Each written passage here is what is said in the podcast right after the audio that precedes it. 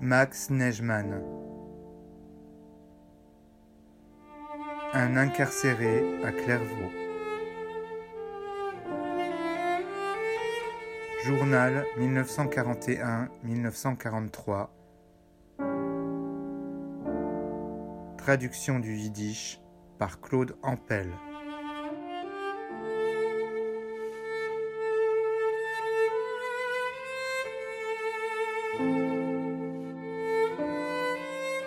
Mardi 30 décembre 1941. Hier matin, je m'étais rasé. Je comptais sur une visite. J'étais en plein rasage et même vers la fin, et j'allais me laver quand on m'a appelé au parloir. Ça n'a pas tardé. J'ai tout laissé.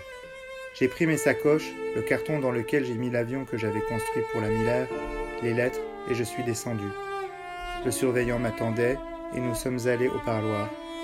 Le garde du poste a téléphoné au poste du portail et immédiatement j'ai vu, à travers la fenêtre, mon frère.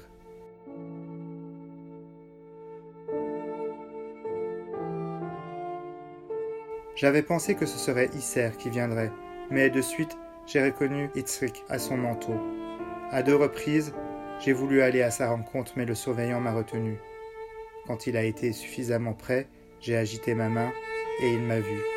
Mon cœur s'est mis à battre comme les cloches un jour de fête résonnent dans les champs avec le rythme de la joie, de sorte que tout mon cœur était traversé de joie et m'emplissait de plaisir. Nous nous sommes embrassés. Je l'ai inondé de questions.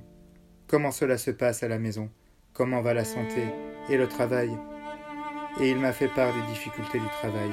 Il m'a raconté que notre cher père a été très malade l'hiver dernier, à tel point que sa vie était en danger. Actuellement, il se déplace beaucoup mieux, mais il travaille peu. La vie à Belfort est très difficile, principalement pour un juif. Il m'a également donné des nouvelles concernant la guerre. Une autre chose, il a une très mauvaise mine, et je le lui ai dit. À l'extérieur, les moyens d'existence sont difficilement accessibles. Il est dur de vivre. Il m'a apporté du tabac ainsi que pour stopper, des fruits et un morceau de poulet.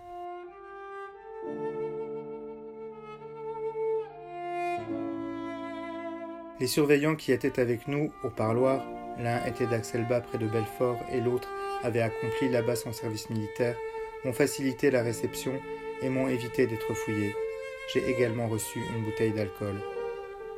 Au lieu d'une demi-heure, nous sommes restés pratiquement une heure. Je lui ai évoqué le danger pour moi de me retrouver dans un camp de concentration. Il m'a répondu que pour le moment je n'ai pas de soucis à me faire. On verra. Jusqu'au mois d'avril, beaucoup de changements peuvent survenir. Je peux dire une chose, la visite de mon frère m'a fait beaucoup de bien. Je me sens comme après un bain. Tous mes soucis et appréhensions ont été lavés. Je me sens régénéré et moralement plus fort. Nous sommes embrassés et il est parti. Auparavant, il a vu Chantelin qui lui a donné l'adresse de son épouse afin de lui dire qu'elle vienne le voir au plus vite.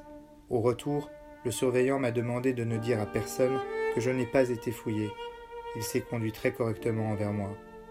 Itrick m'a aussi raconté qu'il avait été deux fois à Besançon et qu'il n'a pu me voir à cause de Brunner. Cela ne fait rien. Il viendra le jour où il devra rendre compte de tout. Je me suis senti triste lorsque je me suis retrouvé dans la pièce près de mon lit, totalement désorienté. Il m'a dit qu'il essaierait de revenir me voir dans l'après-midi, mais il n'est pas revenu. Dans l'après-midi, Vautier a été libéré, et je lui ai donné une lettre, en lui demandant de la transmettre à. Je pensais qu'il serait de suite libéré et j'ai appris qu'il sortirait aujourd'hui à 9h. D'autre part, je suis content que mes parents seront rassurés à mon sujet, car Itrick a vu que je suis bien et que ma santé est bonne. Itrick m'a dit qu'il reviendrait me voir prochainement.